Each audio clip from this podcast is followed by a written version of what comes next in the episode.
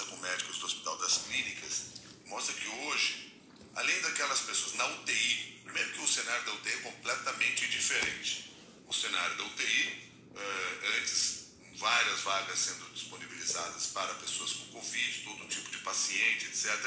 Hoje, o número de leitos disponíveis ocupados é, são e isso tem reduzido considerável. Eh, o pessoal lá do Hospital das Clínicas, que é o maior complexo hospitalar da América Latina, que se verifica?